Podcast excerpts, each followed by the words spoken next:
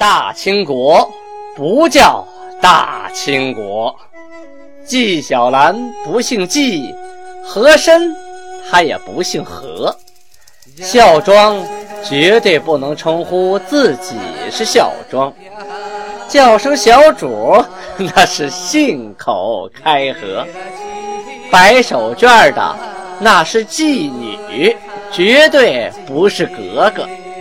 好，今天。听俊贝勒播讲一段《青通剑》，听众朋友们，大家好。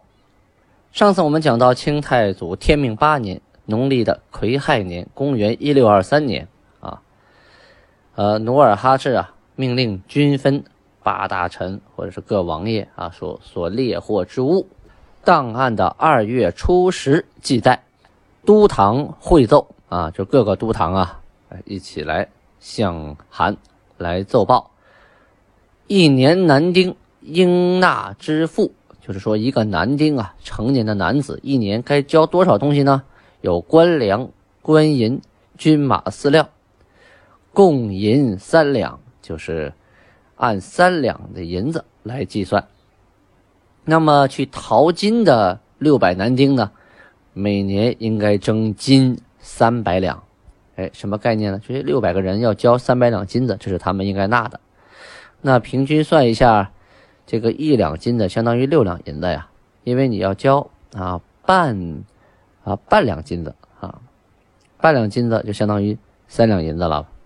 还有猎银的一万男丁，每年应征啊征银三万两，这一万男丁征三万两银子，合计起来还是一个男丁啊。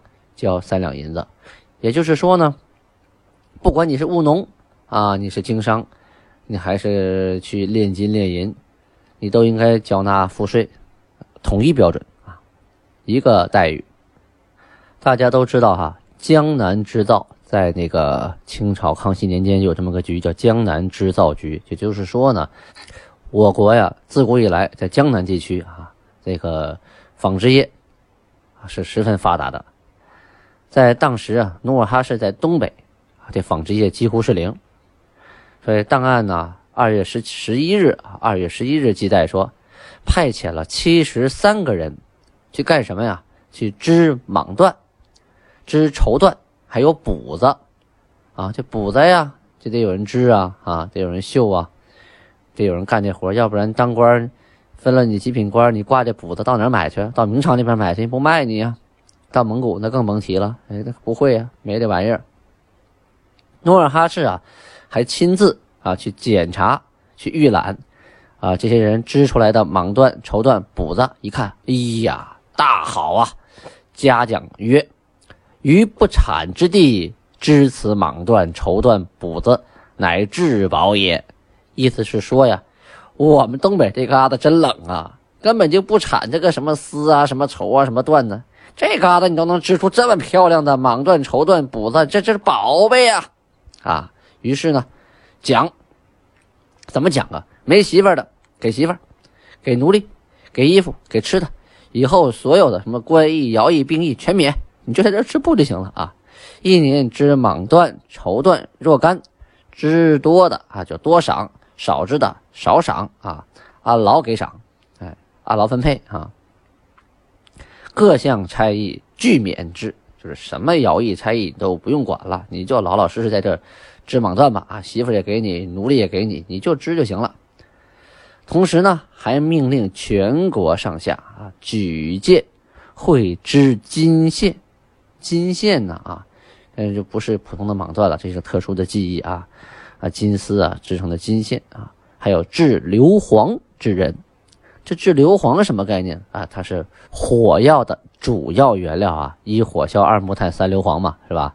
你这个没有硫磺，这火药你不能炸呀；没有火药，你鸟枪打不响；没有火药，大炮也打不响啊。所以啊，就找这样的人才啊，召集进来，让他们生产金线，制造硫磺。这些人招来以后啊，与织蟒缎、绸缎者同等的待遇。从这里可以看出啊，努尔哈赤十分注重科技人才啊，科学技术是第一生产力嘛。二月十六日啊，农历的都堂下命令，每牛录啊，每个牛录男丁三百人，征粮二百担啊，你们这一个牛录交二百担粮食，一百担粮食呢运往沈阳，另一百担啊，如属海州的人啊，则存放在海州的粮仓；如属于辽东的，这里指辽阳城的人啊，即存放在辽东仓。运沈阳的一百担，限于三月初十日前办理完毕。自总兵官以下，被御以上，有违此令者，治以重罪，并革其职。就这事你办不完，立刻治罪，革职，入官。啊！又命令小狱诸身官所管之汉人等等，每三丁征粮两担。就是这些女真人啊，他们当官，女真的官所管辖的汉人啊，这就不属于是那个，就是汉人管辖的汉人，属于女真下边的那些汉人。每三个男人征粮食两担，这和三百个人征二百担是一个道理啊。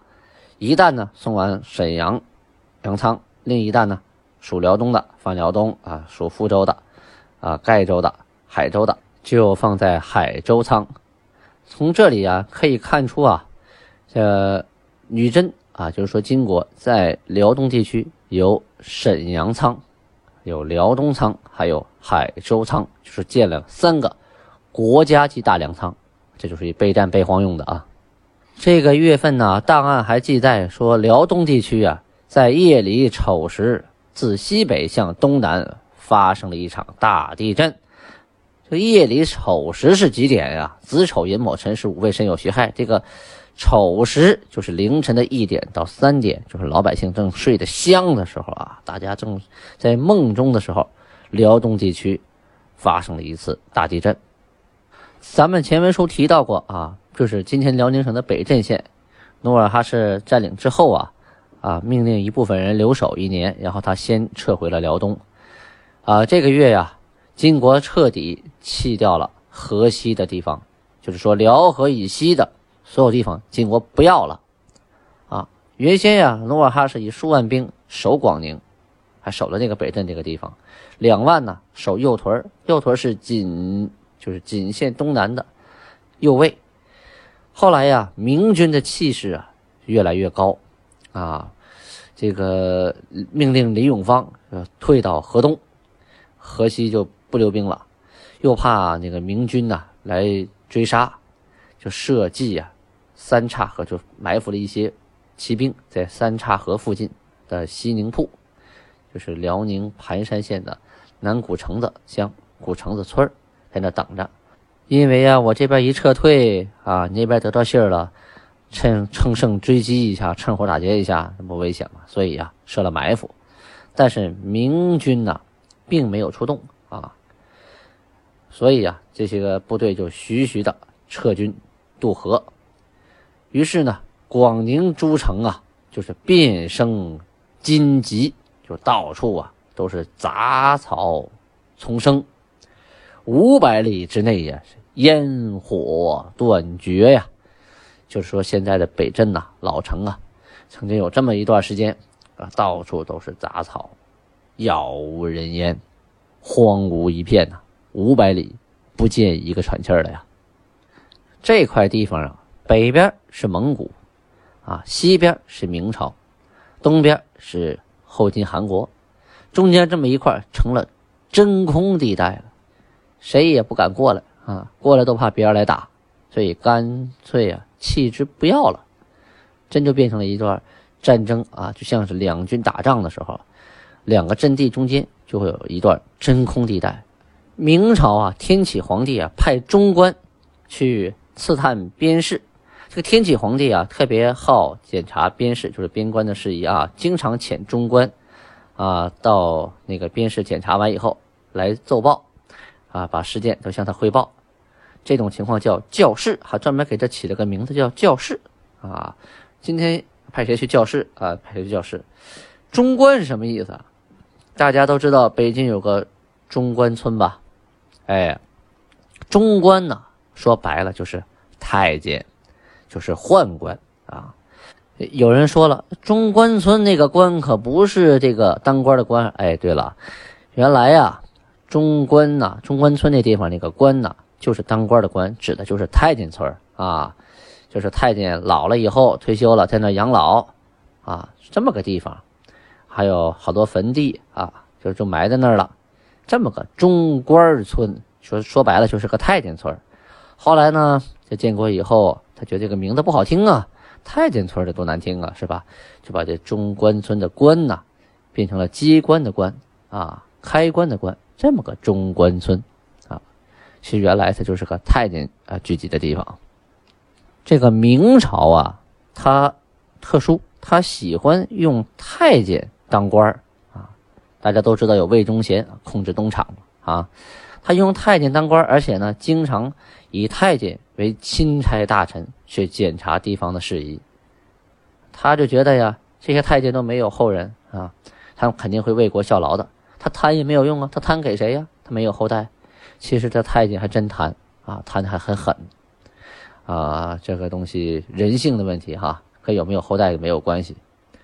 所以啊，明朝啊灭亡很有一部分啊跟这个太监有关系，因为这太监有报复心理啊。他变成了这个阉人之后啊，他没有后代。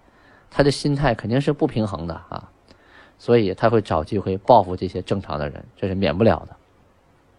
但是呢，清朝就禁止太监从政啊，所以啊，你看到奉天承运，皇帝诏曰，这是这是明朝的太监啊，清朝的太监是绝对不可能拿着圣旨去宣读的。第一呢，这代清朝啊，他不允许太监从政。啊，他不能碰这个圣旨，不光是圣旨啊，所有的奏章啊，还有官方文书啊，这些太监都不能碰。那大家问了，那怎么到皇帝手啊？哎，有个奏事处，这是一个官职名称啊。奏事处啊，分外奏事处和内奏事处。外奏事处呢，大家都都清楚了啊，就是官员负责，专门这么一个部门，负责呢把呃下边地方送来的提奏本章啊。还有奏折呀，啊，登记，登记完以后呢，像提奏本章就要送到内阁，由内阁大臣呢票拟出意见来，拿出意见，然后交给奏事处，奏事处呢再转交给内奏事处，然后交给皇上。像有些呢奏折是直接交给皇上的，不经过内阁，皇上单独才能看，别人不能看的，这些也要通过。呃，外奏事处登记完以后，然后交给内奏事处。这个奏事处啊，它不设首领，呃，属于四执事首领管辖。太监呀，十八名；内奏事太监四名；随侍太监两名；记档案太监四名；使令太监八名。啊，因为这个清史啊，它记载啊，它都记在一些宫廷外边的。这个宫和廷啊是两个两个概念啊，宫是宫廷是廷，宫呢是皇帝睡觉的地方，廷啊是皇帝办公的地方，也就是说叫什么什么殿，这属于办公的地方，叫什么什么宫，这是睡觉的地方，嗯，这要分开。所以呢，一些清宫的档案呢，它都是记载的外边的，只有一些宫廷内部档案才会记记录一些太监办事的地方，所以很少有记在内奏事处的哈。在内奏事处啊，呃有。八品首领一人，呃，侍太监十七人，这是《宫史续编》啊卷十三《官制》里边记载的。呃，这个宫宫殿门乾清宫啊这本书里头，就是《宫史续编》里五十四卷里头记载说呀，西出者为月华门，门之南为内奏事处啊，月华门之南为内奏事处。所以说，外边送来东西要转给太监，由太监转手登记，然后送给皇上。皇上批完以后封好了，再由这些太监转手送到内奏事处门口，然后外奏事处的人再给他给取走，是这样的。它是起到一个传递的作用。这些太监是没有资格看，也是没有资格商量，更没有资格去执行。这是其一。其二呢，清朝的圣旨啊，都是满汉双文的。最短的我见过的也有三米多长啊，长的就更长了啊，像诰命啊、敕书啊，它都是一代一代的啊。比如说康熙封过你了啊，世袭罔替；到了雍正还要再封你一次，世袭罔替；到乾隆再封你一次，世袭罔替。有的呢是一级级递层层递减，啊，官四品变五品，五品变六品，往下减。有的呢是保持原品级啊，一直罔替下去。所以每一辈儿呢都要重新封一次，这个圣旨还会再接一节啊，中间弄开再接上一段，皇帝盖上戳了啊。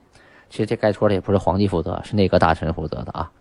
而且圣旨也不是皇帝写的，也都是内阁大臣写的。大家有的说：“哎呀，这圣旨皇帝写的，发给我们家的。”那是他不知道啊。清朝啊，呃负责书写圣旨和使用御宝的都是内阁，就内阁大臣来负责，有专门的负责写圣旨的人啊。满汉圣旨谁来写？有这么一批人值班就干这事儿，然后写完以后，要请皇帝御览，没问题了，好请宝，咔，到交台殿盖个章。这这这些事儿，如果都皇上亲自做的话，那把皇上累死了，别的都不用干了。皇帝啊，仅是批阅、批阅奏折，还有题奏本章，这是他亲自批阅的。这些史料留的很多，这叫朱批啊，就是皇上用红笔写的，这叫朱批。所以啊，谁说哎，这个圣旨是皇帝颁给我们家的？你看这字儿是皇上写的，这是肯定不对的啊。刚才说到这个太监。不能读圣旨，这个第二条原因就是圣旨上有一半是满文，另一半是汉文。先先不说这个汉文佶屈聱牙很难读懂，那满文有几个太监会读啊？啊，圣旨读错了怎么办呢？所以啊，这个颁发圣旨的有专门的宣旨官啊，有专门的宣旨官，也由内阁负责的，不是谁都可以有资格去宣读圣旨的。而且圣旨啊，也并不都需要宣读。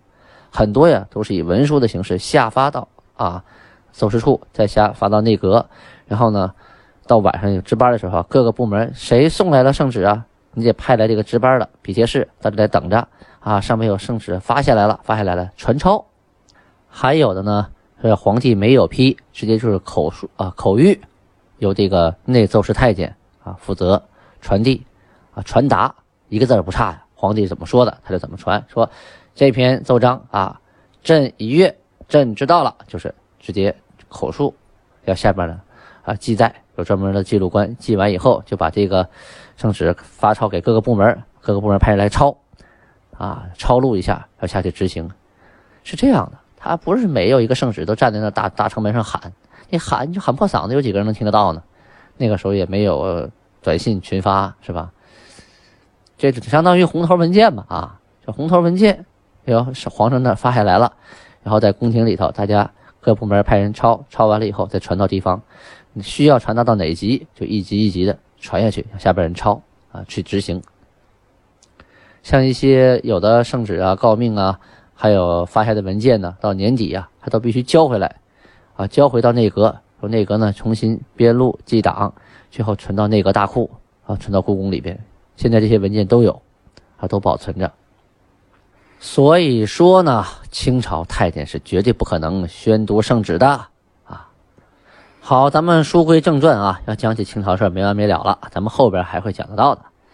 这里说呀，魏忠贤啊窃政，就是说呀，他把皇帝架空了，经常啊派他的党羽谁呢？乾清宫的管事御马太监、御马监的太监叫刘朝等等等四十五人，派他们呢携着内库的佛朗机神炮啊，还有。